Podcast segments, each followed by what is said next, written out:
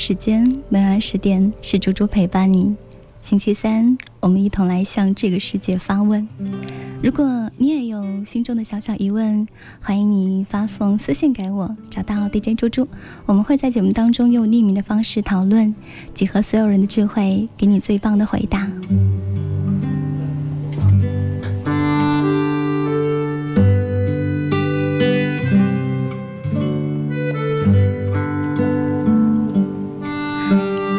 第二个提问说到的是爱情跟婚姻，到底该不该跟不那么喜欢的相亲对象结婚呢？小小鸭蛋五五二他说：“我觉得如果对方很喜欢你，那么步入婚姻殿堂之后，你或许会很幸福。可如果彼此都没有感觉，再加上互相也不太了解，就不该结婚，因为彼此熟悉跟接纳都一定需要很多的时间。”剪过短发也爱过夏天。他说：“啊，我现在就是这样的状况。我清楚的知道自己不喜欢他，可是他是一个很优秀的人，又不想离开，就好像有些希望未来的某一天我会爱上他。”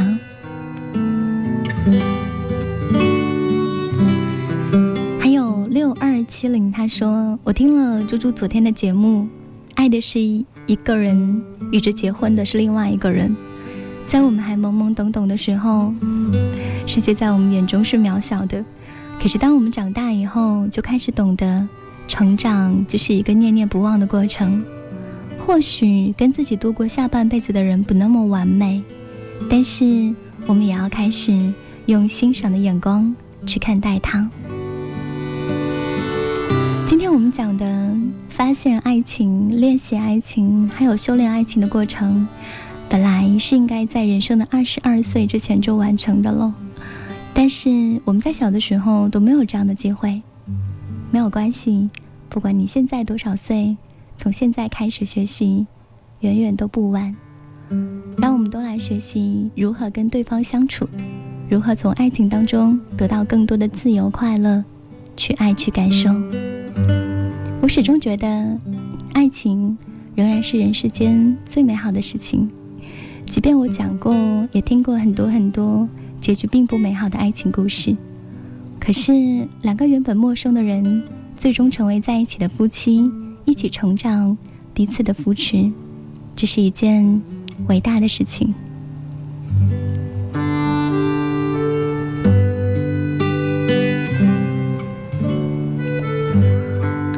在最后，这位作者他写道。到底该不该跟不那么喜欢的相亲对象结婚？我总是跟朋友说，这样做最差最差的结局就是发现两个人不合适，不结婚。但至少勇敢尝试过，不结婚是可以接受的，总好过两个人勉强结婚之后再离婚。那那个时候修正错误的成本就太大，而且就好像推翻了自己前半辈子的人生。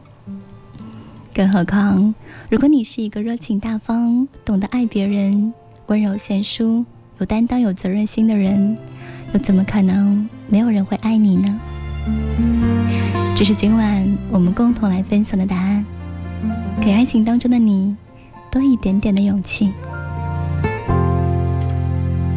终于做了这个决定，别人怎么说我不理，只要你也一样的肯定。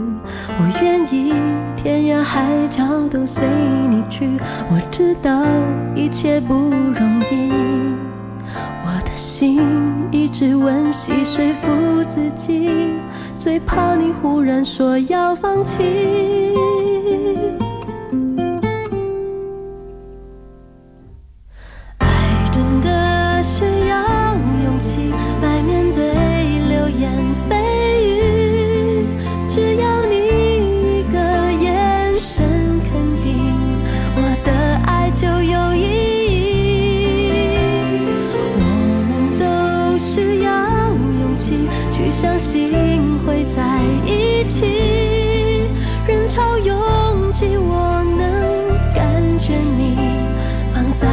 手心里你的真心。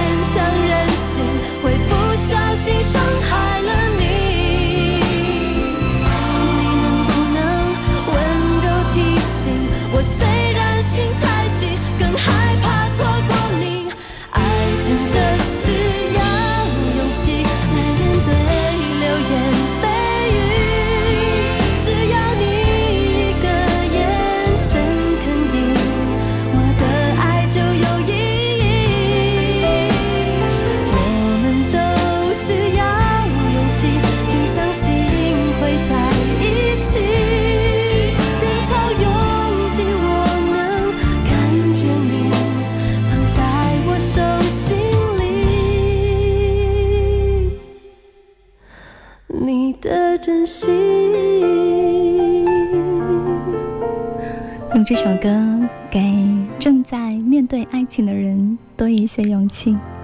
二十二点四十一分，这里是楚天乐广播原味音乐不眠时间，我是猪猪，用温暖的音乐陪伴你。看见的熄灭了，消失的记住了。我站在海角天涯，等待昙花再开。谁能告诉我？当时如果没有什么，当时如果拥有什么，又会怎样？我想陪着你，我想陪着你，直到你再一次被这座城市的星光拥抱。快乐是可以分享的，快乐需要一些过程，快乐总是能被记得。因为记忆只留下美好。今天晚上我们的单元进行到了第三项提问，嗯，这个问题呢是关于留在哪座城市。如果你已为人父母的话，嗯，你觉得为了小孩子的成长，你留在大城市比较好，还是回老家的城市比较好呢？这可能是很多人暂时还没有面对的问题，我们可以来听听看。就像小林子他说的那样，很多的问题呢没有对错之分，只是每个人的选择跟立场有所不同。当然，当你听过很多这种提问跟回答之后，我相信你会更加的理解这个世界。你会发现，原来人人都有他的立场和角度，还有人人都有他的不容易。这样的一个提问呢，在所有答案当中，彭斯用了很长很长的一段。关于他的童年，还有关于他的成长，做出了一个很棒的回答。我们一起来听听关于他要留在哪里的内心决定。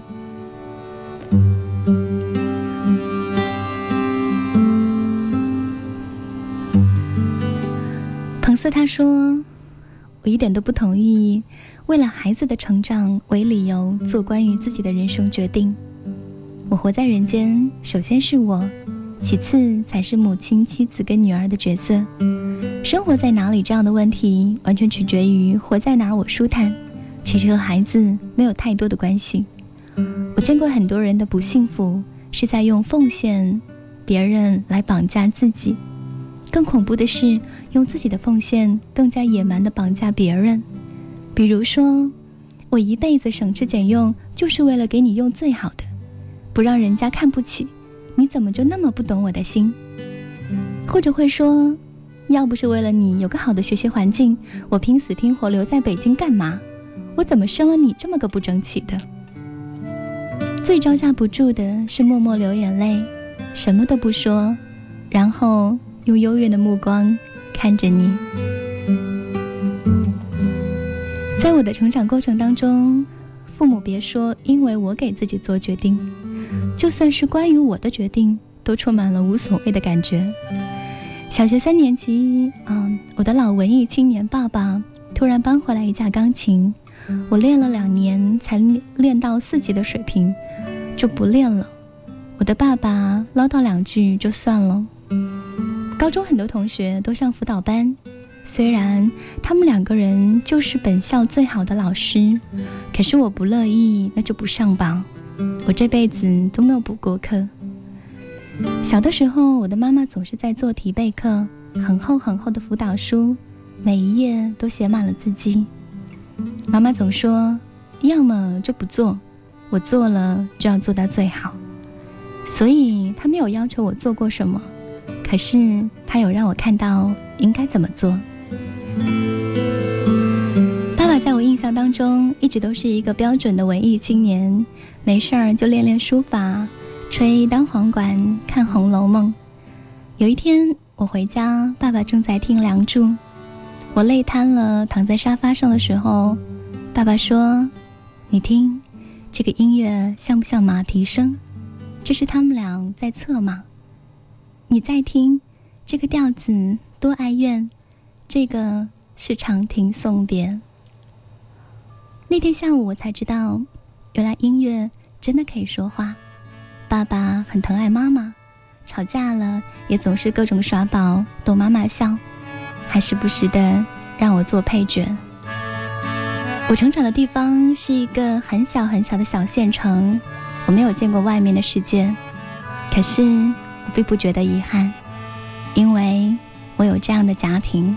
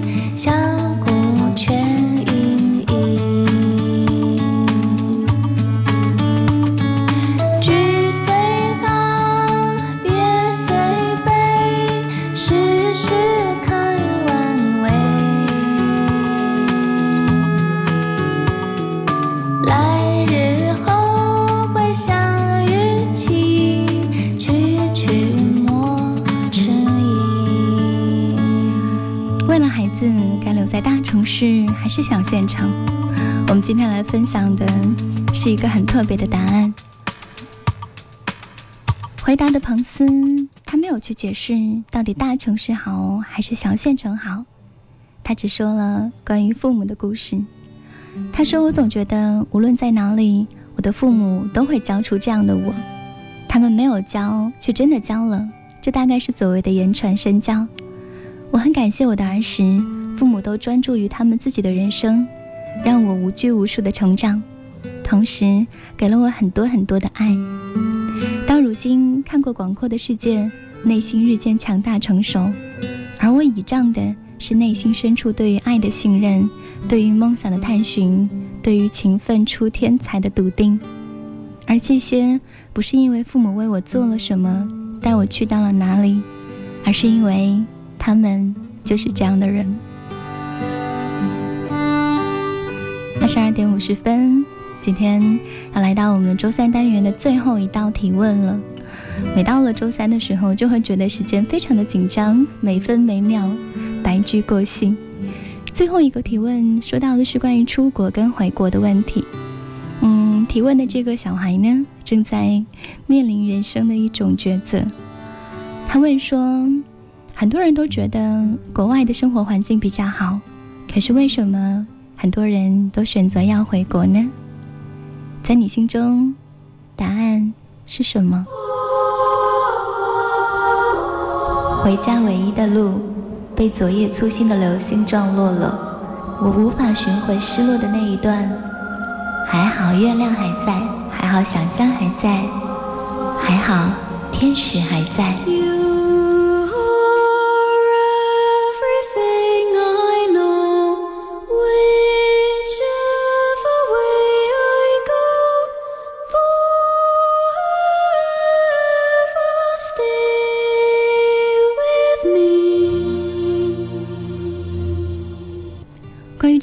提问，一位叫做 Walking 的人，他回答，当然也是用自己的人生经历来回答的。Walking 他说，在美国五年之后，我发现中国渐渐远离了我心中的故乡角色。我在中国做媒介，了解每一本杂志，认识百分之九十的网站销售。我的名片夹有十几本，每天开会都可以了解到中国社会跟消费者的最新发展趋势。可是现在，我不知道什么是滴滴打车，不知道余额宝，我永远都估计不好打车的时间跟打到车的概率。而且，很多人讲的游戏、八卦跟产品，我都没有听说过。而且我发现，大部分身边的人都和我一样，对日新月异的中国社会充满了无知。日新月异，真的是日新月异。你离开这个地方一两年，可能还没有感觉。因为你走在时代的前端，可是三五年过去之后，你就会觉得你的家乡反而变得陌生。邻居搬走了，同事跳槽了，朋友升职了，忙着做生意买房子，你连他们的孩子都没有见过。你曾经最爱看的杂志它倒闭了，最喜欢的理发师换了联系方式，你再也找不到他，就好像。故乡变成了一个陌生之地，而美国呢，它却是熟悉但难以亲近的。于是，你就变成了一个没有故乡的人，真真正正的没有故乡，没有任何地方是栖息之地，没有任何地方你可以用熟悉的交际方式认识新朋友，没有任何地方你可以说是真正了解，没有任何地方可以把它叫做家。我记得乔治·克鲁尼演过一部电影叫《悬而未决》，他演一个特别繁忙的白领，空中飞人，就像是没有脚的鸟一样，在空中飞，飞的脚不沾地。当我突然意识到这一点之后，我发现我也像他一样，如同浮在空中，失去了立足的根本。到后来，我就回来了。我回来时候的那种心情，就像是抓住了最后的一根稻草，或者是在空中漂浮太久的人需要一个强大的支撑。当然，这是毫无用处的。不管我选择在哪个地方居留下来，我都会离另外一个地方越来越远。我选择回来，是想要找到我心中的故乡。这样的一个答案，让我觉得心里有一些，嗯，酸楚跟伤感。那些离开的人重新回来，有的时候就是要找到一种归属感，一种安全感。从出生到长大，自己内心非常非常熟悉的家乡，一景一物，在他们后来的生活当中，都成为了遥远的依靠。如果你出国了，你会回来吗？你会想念那个属于自己的小桥流水人家的美好家乡吗？来听今天晚上的最后一首歌。每当我想起小时候那种，嗯，睡着竹床，摇着蒲扇，然后很多人待在院子里面看同一台黑白电视的时候，我就会想起这首歌。那种夏天已经过去了，可是那个是我们心中最好的夏天。窗外的麻雀在天上刚上多嘴，你说这一句很有夏天的感觉，手中的铅笔在纸上来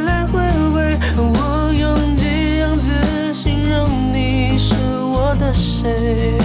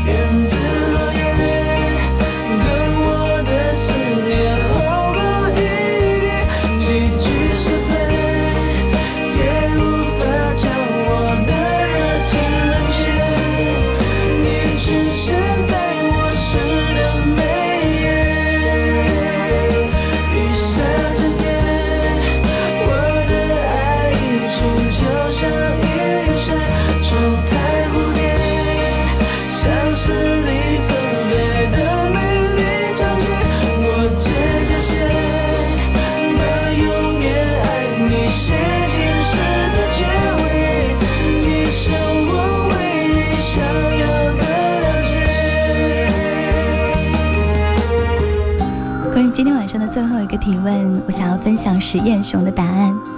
他说：“我当初去留学是希望可以进一步的深造，体验不同的生活。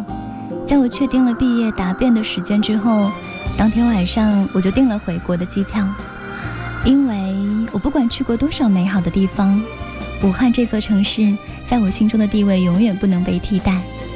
这里有我最亲爱的家人、朋友，还有美食。”所以现在我在武汉生活，很开心。谢谢各位今天满满的回答。最后呢，嗯，我还要分享一下我们其中一位叫做十七，他写到的答案。他说：“我们征服了外面的世界，但最后对自己的故土一无所知。在外漂泊流浪的孩子，终于有一天会回家。所以，如果一切能够重来，一定要抓住故乡流动的云，放到心里，一辈子不忘回家的路。”，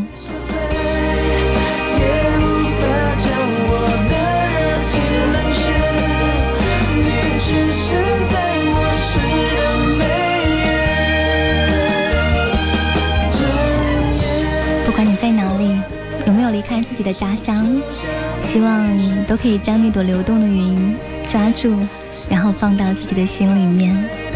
谢谢各位一个小时的驻足停留，晚安，一颗一颗珍珠，晚安，亲爱的小孩，做个好梦。你是我唯一想要。